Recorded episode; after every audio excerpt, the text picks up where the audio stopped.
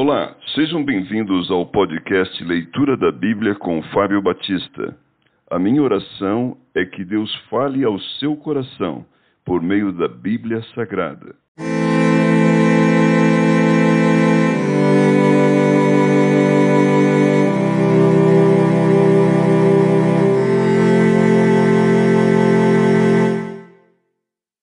Ruth, capítulo 2 Ruth vai rebuscar espigas.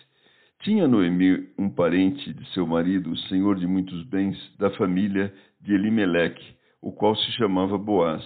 Ruth, a moabita, disse a Noemi: Deixa-me ir ao campo e apanharei espigas, atrás daquele que me favorecer. Ela lhe disse: Vai, minha filha.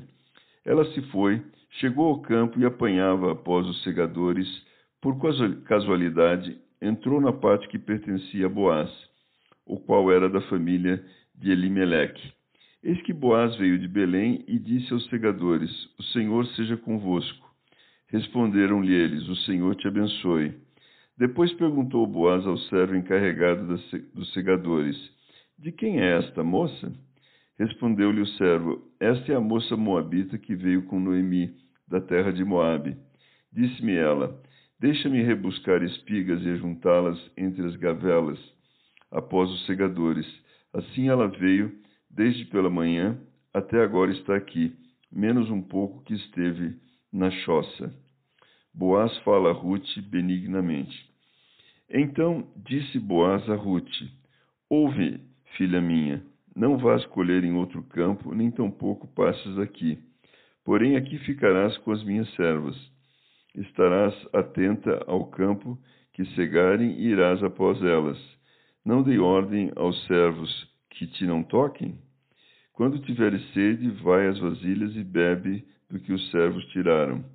Então ela, inclinando-se, rosto em terra, lhe disse: Como é que me favoreces e fazes caso de mim, sendo eu estrangeira?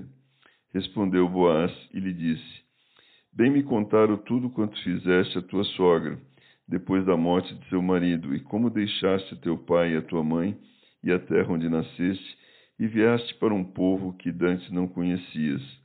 O Senhor retribua o teu feito, e seja cumprida a tua recompensa do Senhor, Deus de Israel, sob cujas asas vieste buscar refúgio. Disse ela: Tu me favoreces muito, Senhor meu, pois me consolaste e falaste ao coração de tua serva, não sendo eu nem ainda como uma das tuas servas. À hora de comer, Boaz lhe disse: Achega-te para aqui, e come do pão e molha no vinho o teu bocado. Ela se assentou ao lado dos segadores, e ele lhe deu grãos tostados de cereais. Ela comeu e se fartou, e ainda lhe sobejou. Levantando-se ela para rebuscar, Boaz deu ordem aos seus servos, dizendo: Até entre as gavelas deixai-a colher, e não a censureis. Tirai também dos molhos algumas espigas e deixai-as, para que as apanhe e não a repreendais. Esteve ela apanhando naquele campo até a tarde. Debulhou o que apanhara, e foi quase um éfa de cevada. Tomou-o e veio à cidade, viu sua sogra o que havia apanhado. Também o que lhe sobejava depois de fartar-se, tirou e deu à sua sogra. Então lhe disse a sogra: Onde colheste hoje? Onde trabalhaste? Bendito seja aquele que te acolheu favoravelmente. E Ruth contou à sua sogra onde havia trabalhado e disse: O nome do Senhor em cujo campo trabalhei é Boaz. Então Noemi disse à sua nora: Bendito seja ele do Senhor, que ainda não tem deixado a sua benevolência nem para com os vivos, nem para os mortos. Disse-lhe mais Noemi: Esse homem é nosso parente chegado e um dentre os nossos resgatadores. Continuou Ruth a Moabita. Também ainda me disse: Com os meus servos ficarás até que acabem toda a cega que tenho. Disse Noemi a sua nora, Ruth: Bom será, filha minha, que saias com as servas dele, para que noutro campo não te molestem.